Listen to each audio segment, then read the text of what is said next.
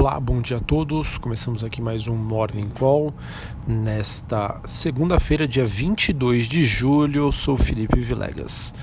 Olhando para o desempenho das principais bolsas internacionais, o mercado externo aí tem um desempenho relativamente positivo, enquanto os investidores aguardam a decisão do Banco Central Europeu nesta semana e também monitoram a divulgação dos balanços de empresas e também as negociações comerciais entre Estados Unidos e China. Na Ásia, as principais bolsas fecharam em queda. Nos Estados Unidos, os futuros norte-americanos seguem em alta e na Europa o destaque fica por conta das siderúrgicas e mineradoras que aparecem como destaques positivos.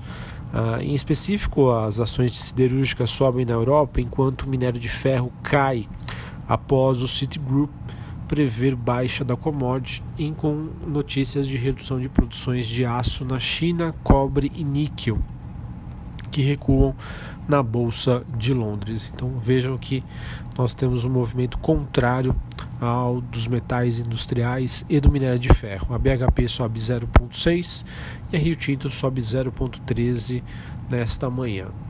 Em relação ao petróleo, mesmo avança, uma alta bem forte, significativa.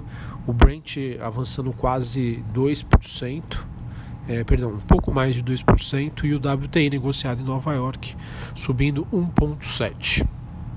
Esse movimento acontece com a tensão entre o Irã e o Reino Unido, à medida em que as tensões no Golfo Pérsico continuam elevadas depois que o Irã confiscou um navio tanque britânico e a produção da Líbia caiu após um grupo não identificado supostamente fechar o maior campo do país. Bom, em relação à agenda do dia, é, externamente ela segue vazia, sem dados importantes nos Estados Unidos e na Europa. E a agenda local uh, temos destaque para a pesquisa Focus, que, que sai às 8h25. Essa pesquisa que traz a média das estimativas em relação à taxa de juros, câmbio, dados uh, macroeconômicos envolvendo o Brasil, dos principais economistas.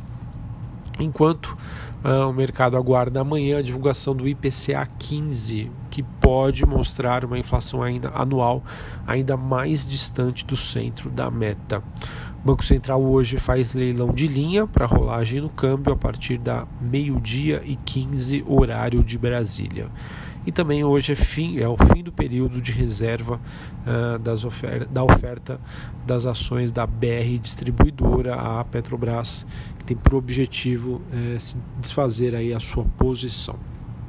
Bom, em relação ao noticiário Brasil, uh, enquanto o Congresso segue de férias, o mercado espera que o governo anuncie a liberação do FGTS esta semana. O objetivo disso é estimular a economia antes do possível corte aí da Selic e da retomada da reforma da Previdência no Congresso a partir de agosto. Também estão previstas aí negociações com os caminhoneiros para tentar evitar uma greve.